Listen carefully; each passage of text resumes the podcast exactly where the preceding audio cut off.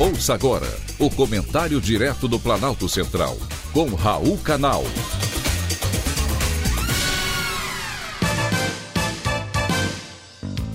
Queridos ouvintes e atentos escutantes, assuntos de hoje: cemitério espacial.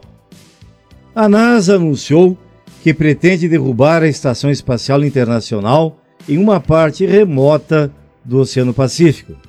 Calma, não precisa ficar preocupado. Tudo vai ser minuciosamente estudado e o pouso totalmente controlado para não causar danos aos terrestres. E isso só vai acontecer daqui a oito anos, ou seja, em 2030.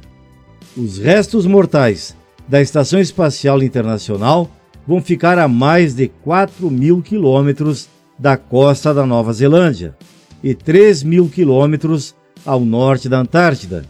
Esse local, chamado de Ponto Nemo, em homenagem ao Capitão Nemo, do romance 20 mil léguas submarinas, de Júlio Verne, está tão longe da Terra que os únicos humanos que chegam mais próximos do local são frequentemente os astronautas a bordo da Estação Espacial Internacional, a ISS, que orbita 420 quilômetros acima da Terra.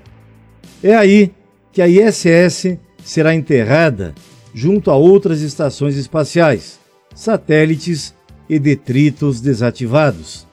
Este é o cemitério espacial do mundo, onde outras nações têm despejado seu lixo espacial desde a década de 1970. O local também é conhecido como Polo Oceânico de Inacessibilidade ou Área Desabitada do Oceano Pacífico Sul. E não foi encontrada por acaso. As coordenadas exatas do ponto mais remoto do planeta foram calculados pelo engenheiro canadense-russo Irjov Lucatella em 1992. A NASA estima que mais de 263 pedaços de detritos espaciais foram afundados nesta área desde 1971, incluindo a Estação Espacial Russa Mir e a primeira Estação Espacial Americana Skylab.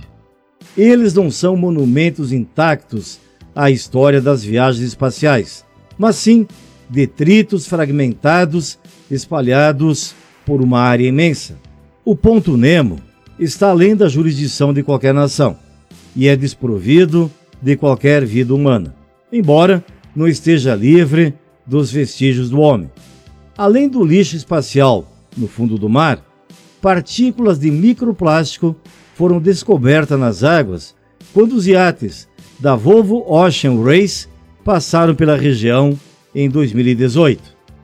Daqui a oito anos, a Estação Espacial Internacional vai fazer parte desse ambiente.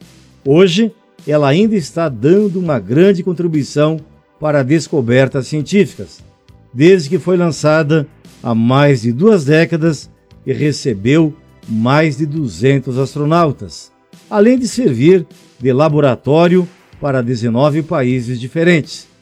Antes de ser implodida, a estação ISS ainda impulsionará a cooperação internacional a ajudar a indústria de voos espaciais privados a ganharem ainda mais impulso. De acordo com a NASA, que pretende se juntar a empresas privadas para construir futuras estações e manter a ISS até a sua total destruição em 2030. Foi um privilégio ter conversado com você.